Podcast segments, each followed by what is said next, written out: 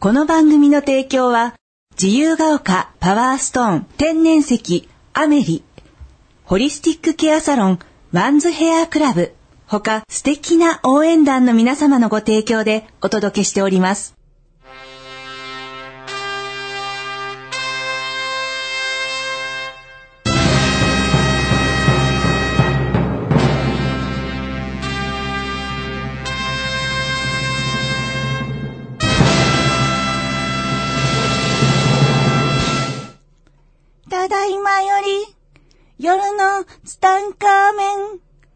発車いたします。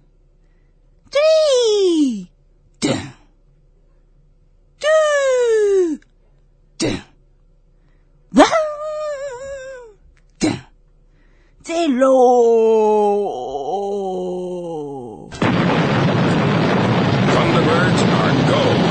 はい、皆さんこんばんは。こんばんは。今週もやってまいりました。夜のツタンカーメン。75億光年に一人の一代桜庭つゆきと、アシスタントのギャオでございます。今週もどうぞよろしくおお願いします。願いします。あのー、じゃあ今週も行きたいと思うんですけはい。ども、はい。先週にね、はい。うちのおばあちゃんの誕生日だったんですよ。おめでとうございます。もうね、忘れちゃったけど、94歳。わお。92か3か4か忘れちゃった。すごい。でね、もうおばあちゃんね、はい。あのー、1日にもう20時間ぐらい寝てるんだよ。だからなんか余計なこと言いそうになってる。はい。だからもう結構お迎えが近いかもしれないね。でね、僕のおばあちゃん、僕すごいお世話になって、はい。おばあちゃんの作るご飯が僕はとにかく好きで、うん。もう本当に大好きでね、はい。だから僕があの、30歳の時に、はい。あの、強制的に一人暮らしになった時があってね、はい。で、その時はいつもね、あの、実家に行って、うん。おばあちゃんのご飯をずっと食べさせてもらってたんだよ。うーん。だからいつもおばあちゃんに電話して、あの、おばあちゃん今から行くからご飯作ってって言って、うん。おばあちゃんのご飯を食べさせてもらってたの。でね、おばあちゃんの作る味噌汁が、僕の人生の中で一番美味しい味噌汁なんだよね。うちの母ちゃんも料理すごく上手なんだけれども。あそうですよね。おそうですよね。うちの母ちゃん本当料亭っていうかね、なんか、なんかあの、やればよかったのにと思うけども、まあそれはおばあちゃんの血を引いてたと思うけども。そうそうそう。だからね、そのおばあちゃんが、はい。あのー、もう癌で2回手術しててね、もう結構前だけどもね。はい。で、もういもう今本当1日20時間ぐらい寝てるから、だからもう、起きてる4時間のうちに喋んないとダメですねえ。そうそう、でもかなりもう耳もかなり聞こえなくなってきてるから、割とじゃあ、うん。うん、そう、だからね、起きてこないか心配するよね。だから結局もう、そのまま、寝たまま行かれるパターンっていうのが多分多いと思うんだよね。まあでもご長寿で、そうそうそう。で、そのおばあちゃんの誕生日があった時に、はいあの、久々にね、こう、桜庭家がこう集まったわけですよ。もう僕が忙しいからさ、もう家にもほとんど帰れないような生活だから、もう本当に久しぶりにこう家族が集まってね、はいで、妹とも久しぶりに会った時に、もう本当に、なんで妹が今更こんなこと言うのか、すごく、その時、は、みたいな感じだったんだけども、はい。今更ね、20年以上の前の話を急に妹が俺に質問してきたの。うん。お兄ちゃんさ、昔さ、家に帰ってきた時に、うん。僕ね、本当に記憶の中から欠落してたんだけども、はい僕23歳の時にね、一回ね、実家に帰ってるんだよ。ずっと一人暮らししてたんだけども、はい23歳の時にね、はい。お金貯めようと思って実家に帰った時期が確かにあった1年ぐらいあったんだよ。へえ。もう僕の記憶の中でもうすっかり抜けてたの。その妹に言われた時思い出したの。お兄ちゃん昔さ、家に帰ってきた時にさ、うん。家にたくさん現金書き留めが来てたでしょって。あれ、私すごい不思議だったんだけど、うん。あのお金って何って。うん。今更だよ。23歳だから、もう23年も前の話を急に持ち出してきたわけ。はい。何言ってるか意味がわかんなくて、うん。家に現金書き留めがなんで来るの？って言ったら、んいや、お兄ちゃん来てたよ、家に現金書き留め。私すごい不思議だったのって。彼女あの時多分小学校だから、あ、はい。もうすごい年離れてるから、で僕は23歳の時彼女がまだ小学校5年生ぐらいかな。うん、うん、うん。で、その家に次から次へと届く、その現金書き留めを見ては、うん。お兄ちゃん何してるんだろうってずっと思ってたって。確かに。そんなことをなんで今更話すんだと思うんだけども、急にそんな思い出したからね喋り出したから、全然覚えてなかったのを、それなんだろうって思い出したら、僕のね、ほんと抜けてた、その暗黒時代の記憶が、蘇ってきたわけですよ。へえ。うん。僕、昔さ、あの、高校生のバイトの時、これもすごく評判いい話だけど、あの、レンタルビデオで、レンタルビデオ屋うんレンタルビデオで、すごい店長がいらっしゃる。すごい店長がいて、はい。会場に行ってさ、んプロレス撮ってたやつそうそうそうそう。もうこれ今だったら即逮捕な、ねプロレス会場に行って。ダメ絶対でダメ絶対でね。ダメ絶対だけども、会場にさ、あの、今からもう、な、もう30、30年 ?28 年前の話だよね。28年前さ、本当にまだハンディカムがバズーカみたいなやつだった時代にさ、バズーカを持って、本当にテレビ朝日かよって思うような、つですね。そうそう、あれを担いでプロレスをダビング、あと、ろもう盗み撮りをし、全然盗んでないからね、もう、あれもう完全に誰でもわかるような感じで撮ってるからさ、で、それを、そのレンタルビデオで売っていって、はい。さらに、その店長に僕がさ、これ、通販したらいいじゃないですか。って言ったら、お前それいいね、それお前やれって言ってやって、現金書き留めがそのレンタルビデオにいっぱい来てたっていう話をしたじゃないですか。しました、しました。それを、僕は23歳の時に、もう、あのーお金を貯めるっていうために実家に帰ったわけですよ。うん。だから、とにかく、もうお金を貯めることに命をかけてるわけ。23歳。で、何をしたかっていうと、当時僕はその、高校生でものすごい稼いでましたよ。高校時代。はい。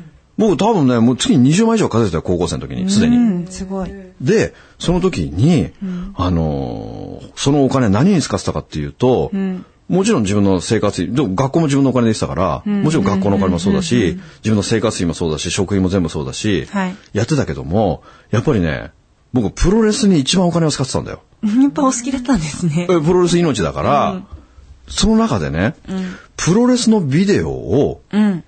普通の人が一般にダビングするじゃない、うん家で、うん VHS に。はい。あれを売ってる人がいるんだよ。り、もうだから、昔の場合はさ、そう試合がいっぱいあるさ、うん、うん。試合があるやつを、一試合いくらで売ってるわけ。で、それを、僕が見たい試合を、買うわけさ。一試合、まあ安いやつだと1000円ぐらいで売ってるわけ。高いやつだと3万とかあるの。へえ、当時でも。当。時。うん。だから僕がまだ高校生。高校生の時に、一試合3万とかいう試合があるわけ。それはどういう試合かというと、一旦テレビ朝日が放送しようとしたけれども、んあまりにも危険すぎるからお蔵入りになった試合とかあるのよ。ああ、何こういうのが流血だったり。いや、流血じゃないんだよ。アクシデント。そう、そうになってたり。人間関係の問題なんだな。あれだからもう本当に殺し合いみたいな試合をしちゃったとかさ。うん。で、本当はそれテレビでやるはずだったけども、もう殺伐とした、もうプロレスは喧嘩じゃないからさ。教育上良くないとかそうそう、それでお蔵入りになっちゃったっていうやつとか、そういうのがね、プロレスの裏ビデオとして、世に、その水面下で回ってるっていうのがあったの。出れなかった。そう、放送できなかったけども普通の一般人は絶対に見れないっていう試合が3万円ぐらいで売ってるわけ。うん。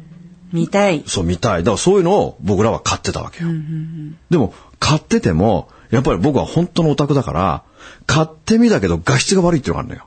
あだから、当時はさ、VHS、これ、小学生とか全然わかんないんだけど、VHS ってさ、標準で録画するか3倍で録画するかってあったじゃあ。ない。全然違いますよね。3倍で撮ると画質が汚いでしょ、かなり、さらにその3倍のやつを3倍で撮ったりするとさ、ものすごい画質悪いでしょダビングすると劣化してっちゃう。そう、ダビングするとどんどん劣化していくから、それが3万円も出した試合がさ、画像がめっちゃ汚かったりするわけ。うん。もうものすごいショックなわけ。だからそれを、画像がいいやつを求め続けて買い続けるっていうね。もうこれね、マニアにしかわからない。もうマニアにしかわからないディープな世界なんです。まあそんなことをしてたら、もうだってプロレスのビデオだけで僕何百万って使ってるから、自分のストックも半端なくなってくるわけ。ああ、かさばりますね。かさばる VHS だからすごくかさばるわけ。だから僕もう、あの、でっかい本棚2つぐらいが全部 VHS なの。プロレスばっかり。全部プロレスで。で、今度23歳になった時に、自分がこれ売ればいいんだってことに気がつくわけ。ああ、はい。で、うん。それを今度、当時、本当に鮮明に思い出したんだけども、うん。お金がないのにもかかわらず、はい今度はそれリストにしなきゃいけないわけさ。いろんな試合があるじゃない？うんうん。そのアントニオ猪木対さ、スタン・ハンセンとかそういうさ、昭和な名勝負みたいなのがたくさんある中で、はい今度それをリスト作んなきゃいけないけども、手書きじゃかっこ悪い。うん。だから僕がうん。買ってたのも全部そのリストみたいな、あ、うんうんうん。送られてくるわけさ。うんはい。今月の新作みたいな感じで、はい全部違法なんだよ、んそれ送られてくるから、それ全部、当時はパソコンなんてものはないから、ワープロってものがあったんだよ、当時は。はい。多分あれね、僕ね、多分十何万円したと思うんだよな。ワープロってやつが。買ったの？買いましたよ、ワープロ十何万出して。やり方も全くわかんないのに、勉強して独学で、で、チャカチャカ打ちながら、リストを作るわけですよ。執念ですね。そう、執念。で、お金稼がなきゃいけないからあ、。そうですね。で、その時に、じゃあ今度はそれ誰に送ろうかってなるわけじゃん。あ、そうですね。送る相手がいないじゃん。リストも持ってないし。持ってないだからどうしたかっていうと、当時、プロレスっていうのは、週刊プロレス、週刊ゴング、週刊ファイトって言って3つあったんですよ。毎週木曜日に。その中で、今では考えられないけども、文通しましょうコーナーっていうのがあるわけ。あ文通しましょうコーナーにみんな住所と名前が載ってるわけ。ー、乗ってる乗ってた乗ってた乗ってた。私の時代もあったあったでしょ？あそういう本がたくさん文通しましょうみたいな人いた。だから僕は、でも、本当にお金を極限まで使わないっていう生活をしたから、うん。セブンイレブンに行って、ノートとペンを持って、全部その文通しましょうの人たちをメモるの。へえ。だから、その一つの週刊誌に、まあ、5人か6人か7人かもう全く覚えてないけども、そのコーナーの人たちを全部メモるわけ。だから、週刊プロレス、週刊ファイト、週刊ゴングってこの3冊、メモってると、2、30分かかるんだよ。なんだかんだで。で、それを毎週やってたら、僕、出禁になったんですよ。嫌だもん、そんな人。セブンイレブンから。しょうがない。ものすごい怒られたの。嫌だもん。ものすごい、お前もう二度と来るな言われて。だからもうしょう、だって今だったらさ、写メできるけど、そんな当時、携帯すらない時代だから、だからもうこれはやばいと思って、いろんなセブンイレブンとかローソンとかを、はしごしながら、それやってたの。やってたの。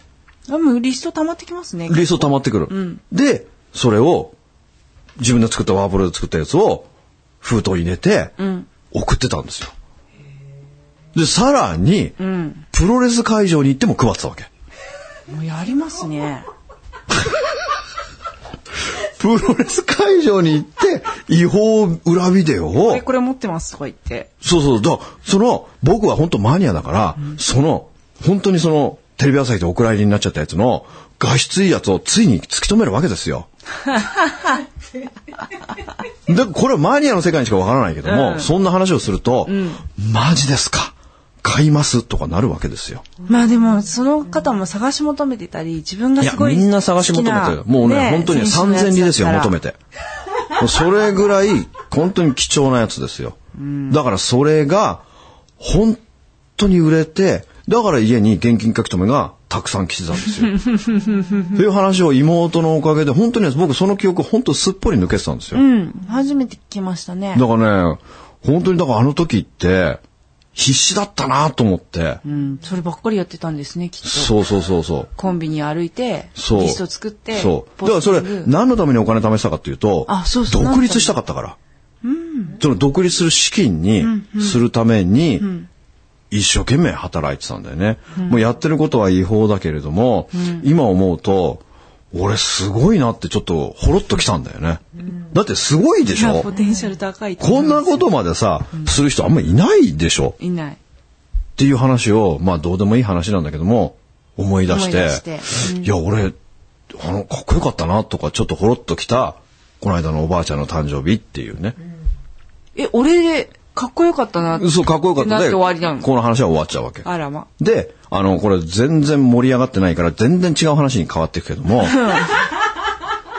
僕には、やっぱ10人ぐらいの師匠がいるわけですよ。はい。10人ぐらいの師匠がいる中で、はい。その中のスペシャルな師匠を3人、はい。お抱え宇宙人として、そばにいていただいてるから、まあいろんな人から、もう毎日のように、あのーメッセージが来ますよ。アドバイスだアドバイスね。メッセージという。か、アドバイスね。そのアドバイスを、まあ僕は、もう師匠の、あの、命令にノーはないから、わかりましたってやっていくんだ、やっていくんだけども、これちょっとね、もう地名もちょっと言うと非常に問題が、もうその人絶対言うに出たくないって言ってるから、言えないもう地域も名前も全然言えないけども、もうね、第4の師匠にしようって思う宇宙人が、ニューエイリアンが現れたんだよ。現れたの？現れた。いつあったんですか？もうさ、すごく最近。最近？すごく最近。で、もうこの人は前から親交があったんだけども、この間ね、初めてあそこまで深く喋った。もう居酒屋で3時間。僕ね、今年一番興味深い話だった。あの話っていうのが、その人ね、僕の講演会にね、わざわざ来てくれたの。へえ。一番後ろで聞いてくれてたんだけども、その時にね、あのー僕、もうすごくその講演が良かったってものすごく言ってくれて、はい。僕の後ろにね、うん。あのーその僕のおかげ宇宙人の中の一人が、はい。あなた今グレーがついてるよって言われたのよ。怖っ。え、でもその人悪い人じゃないの？悪い人じ僕の僕の応援をしてくれてる、あなた最近グレーがついたよって言われてたわけ。そしたら、それと全く同じこと言われたの、その宇宙人に。あなたの後ろに赤いグレーがいるって。赤？赤。赤っていうか、赤？小豆色。あずき色？小豆色。銀色じゃないんですか？うん。小豆色のグレーがいて、えー、おかしいなこの人が、んあなたの講演最中、僕の頭の上にね、四つ葉のクローバーのような、三つ葉のクローバーがあるんだって、頭の上に。大きな大きな、サザエさん？そう、サザエさんみたいな三つ葉のクローバーが頭の上にあるんだって。で、小豆色の形をした宇宙人が、僕の話を、全部この人が指揮を取ってるのはこの人なんだって。へえ。で、うん。俺に、次はこの話をしろ、この話をしろって指揮者を取ってるのがこの赤いグレーなんだって。今日もいらっしゃるのかな？いや、いるかもしれないけどもうん、その時に、その三つのクローバー、四つ葉のクローバーなのに三つ葉のクローバーが、入り口になってんだって。宇宙との。で、その指揮を取ってる赤いグレーが、次から次へといろんな人をその入り口から出してくるんだって。出してくると、すぐに僕はその話をするんだって。だから、赤いグレーが、お前次この話をしろ、とか言うと、先にそのもの、物体が出てきて、その話をしだすんだって。で、僕その話の中にね、お金の話もしたわけですよ。その時に、そのお金の話をした時に、グレーがお金を出したんだって。お金を出したから、その宇宙人が、あ、次お金の話なんだなと思ったら僕はお金の話をしだしたんだって。で、まあその宇宙人は、まあ見えるし、聞こえるし、感じるし、何でもわかるわけ。その僕の講演の中で、お金の話をした時にね、そのう、じその宇宙人が、僕の話き聞いてて、今の話はその通りって言ったんだって。でも3時間の講演の中で、今の話はその通りって1回しか言わなかったから、あんたの言ってること1個しか合ってないって言われたんだけど、その、だから、いつもその人があなたの指揮を取ってるってすごい興味深い話をしてくれて、で、え、マジ？って、ちょっと絵描いてくださいよとか言って、絵描いたよ、あ絵描いてくれて見せてくれたの。でも、あの、それ消さなきゃダメだよって言われたから、あの持ってはないのね。持ってはいないけども、はい。すごい興味深くて。で、その後もね、まあ、いろんな話をしてくれた中で、もう本当に興味深くて、その人はやっぱりね、あのーまあ、いわゆる霊能者っていう感じで、はいろんな人が入れ替わり立ち替わり、入ってくるさ。入ってくるというか、人生相談にたくさん来るでしょ、うん相談に来る相談に来る中で、もうね、今はやめてしまったのよ。受付してないの？そうそう、もう今は全く、その、相談を受けてないんだけども、はいやっぱりね、まあそのいろんな人がこう入れ替わり立ち替わり人生相談来る中で、やっぱね、世の中にはいろんな人がいてね、うん。やっぱその人はね、結構いろんな憑依された人が来るんだって、その人のところには。その方を借りて話しに来るってこと？じゃないや、もうだからいろんんなものにもう取り憑かれちゃった人たちがもう助けてくださいって助けを求めてくるんだな。で、そ本当にそんな人いるんですかって言うんだけども、本当にね、鳥に疲れちゃった人とか、犬に疲れちゃった人とか、本当に世の中には結構いるんだって。でもそういう人はもう外に出れないんだって。だからその人の家に行って、あ、の会いに行ってあげたりされてるだからんですか？取ってあげなきゃいけないでしょ？だから本当にね、鳥に憑依、鳥の霊に憑依されちゃった人とかって、もうね、鳥になって歩いてんだってもう。チュンチュン言いながら。で、狼に取り憑かれた人とかね、本当にね、壁登るんだって。で、そういう人が本当にいて、そういうのを取ってあげたりするけども、やっぱね、取ってあげてもね、また入ってくるらしいんだよね、なんかね。その人の問題なの？うん、その人に問題、もうそもちろんその人に問題があるけども、で、その中で、やっぱり彼女はいろんなものを見てきた中で、もう面白い話をすごく教えてもらったんだけども、やっぱりね、この話俺めちゃくちゃ深いなと思ったんだけども、はい。受験生を抱えたお父さんとかお母さんが自分の子供を連れてくるんだって。で、先生ちょっと見てくださいって。この3つの高校を受けたいんですとか、この3つの大学を受けたいんですけども、どこが受かりますかとかって聞いてくるわけさ。聞いてきた時に、もう彼女は全部わかる。ここは受かる、ここは受かる、ここは受かんないとか、全部見えるんだって。そんな中で、例えば、その、まあ大学だとしてね、はいあの、まあ東大、東大だの、早稲田だの、慶応だの受けるってなった時に、まあ彼、まあ彼の第一志望は東大だったとする。うん。で、東大が3つ目に受けるとするよね。で例えば、早稲田を受ける、慶応を受けるってなって、東大を受けるってなった時に、やっぱり、早稲田、あ、東大と慶応は落ちるけども、早稲田は受かる。うん。とか言うと、うん。全員が、東大も受けないし、慶応も受けないんだって。うん。なんかわかる。だってギャオだってそうでしょ？いや、もうこれ受かるって言われたらそれに行くかな。それだけしか受けないでしょ？でももちろん、東大も受けないし、慶応も受けないし、うん。それはわかる気がします。それをやると、全狂っちゃうの？部落ちるんだって。狂っちゃうの？そう。へえ。これをやると、狂うんだって。なんで？そこに向けるべくエネルギーっていうのがあるんだって。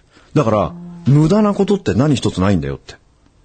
集中したから良くなるとか、掃除、まあ楽したいだけですけど。うん、だから、うん。今まで、それを言って、うん。落ちるって言ったとこを、うん。受けなかった人は、全員落ちるんだって。文句言ってきそうじゃないですか。いや、一緒に文句言ってこないって言ってたけども、で、必ず言うんだって。落ちるけど受けな、受けなさいあって。、言ってあげるんですそう、言ってあげるの。落ちるけど受けてくださいって。うん。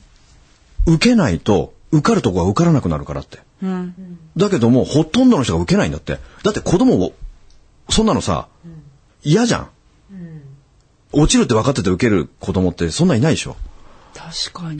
だから、受けなかった子供は全部落ちるんだっていう話が、ものすごく衝撃的で、だから世の中っていうのは、たくさんいろんなこと、ほら失敗とかさ、いろんなのあるけども、そんなな、その中に、無駄なことなんて何一つないんだっていうことを、その宇宙人が教えてくれた時に、僕の中でね、すごいなんか腑に落ちたのよ。だから無駄なことなんて、本当何一つないんだっていうことね。まあその話はね、すごく良かったなと思って、あとね、笑える話もね、すごくたくさんあって、はいやっぱり、旦那が浮気してて、うん。その許せないっていう思いがあって、うん。旦那の浮気をやめさせたいんですっていうのを言いに来る人がいるんだって。せその方のその力で。先生に、そう。んだから先生に、うちの旦那が浮気してるんで、だからうちの旦那の浮気をやめさせてくださいって言いに来るんだって。んそうすると、その彼女は、んその人が浮気してるのが見えるんだって。その彼女が、彼女こそ浮気するってことが見えるんだって。んだから、何言ってるんですかと。うん。あなただって浮気するんですよって言ったら、その彼女が、先生何言ってるんですか？私は絶対に浮気なんかしませんと。うん。いやいや、あなたは浮気するんですって。いや、絶対にしません。私はそんなことはもう絶対死んでもやりません。私はそんな軽い女ではありません。って言うんだって。うん。あなたはするんです。しません。あなたはするんだ って言ったら、その彼女が、私するんでしょうかって。します。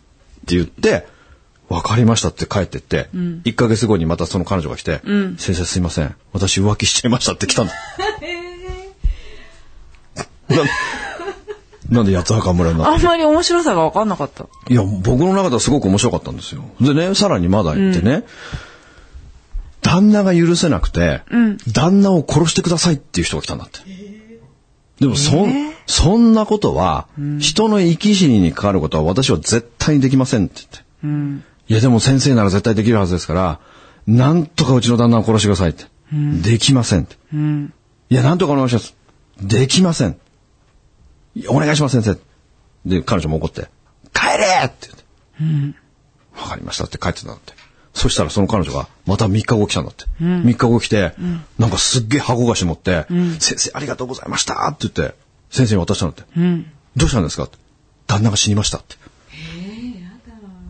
で、何もしてないんだよ、その先生は。もちろんもちろん。何にもしてないけども、旦那が死にました、ありがとうって言って箱菓子を持ってきたっていう話を聞いて、すごい、そんなことできるの？って言ったんだけども、いや、私は絶対してないって。で、その彼女の、その想念がそうさせたとか言ってたけども、こんな話ってあるんだなと思ってね。で、先週に、あのー大神さんが来たじゃないですか。大神さんが来た時に、はいあのー UFO がさ、見える人と見えない人がいるっていう話をしたでしょ？あうんうんその中でね、やっぱりその UFO って見える人と見えない人本当にいるんだよ。その中でね、あのー UFO の写真を撮り続けてる女性がいるんだよ。はい。で、その人は、もう毎日 UFO が見れるんだよ。だからいつもいつも空の写真を撮ってるわけ。で、それを現像して、たくさん持ってるわけ。はい。で、その中で、あの、ビャーって並べてね。で、坂本さん、どの UFO が一番かっこいい、ど、どういうのがお好きですか？とか言って。あ見せてくださったの？見せてくれたわけ。その写真をね。はいだけども、全部空の写真なんだよ。